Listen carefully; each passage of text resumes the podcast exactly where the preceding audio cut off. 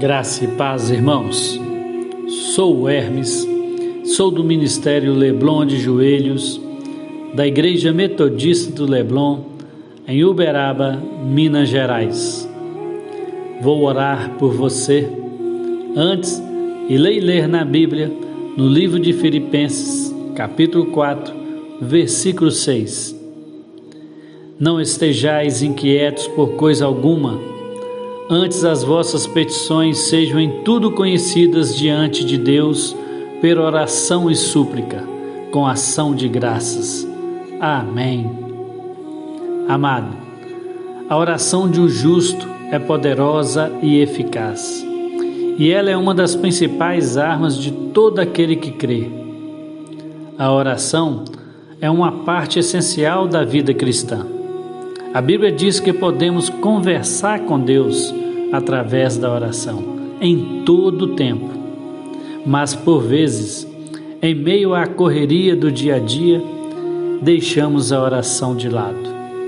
Mesmo assim, é muito importante encontrar tempo para orar.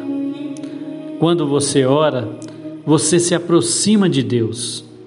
Você ganha mais intimidade com Deus e aprende a ouvir a sua voz. Deus vê e recompensa seu desejo de estar mais perto dele. A atitude de levar a Deus as nossas petições é para que Deus seja em tudo glorificado e engrandecido. Nos tempos de ansiedade, a oração ajuda a acalmar e a encontrar paz. Orar ajuda a lembrar que Deus está no controle. Sua atenção se volta para Deus e não para a ansiedade. Feche seus olhos. Vamos orar.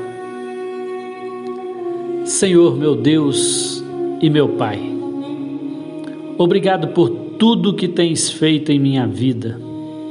Obrigado pela minha família, pelos meus amigos, pelos meus vizinhos, pelos meus colegas de trabalho Senhor, fortalece essa pessoa que ouve esta mensagem, para que ela venha suportar toda a dor, todo o sofrimento que tem enfrentado, e que ela entenda que em Ti não existe turbulências que nos façam sentir ou desviar nossos propósitos.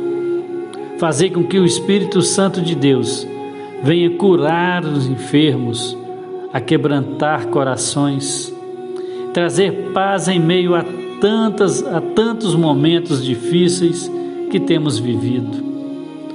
Ó oh Deus, tenha misericórdia de todos nós e que sempre seja feita a sua vontade, não a nossa.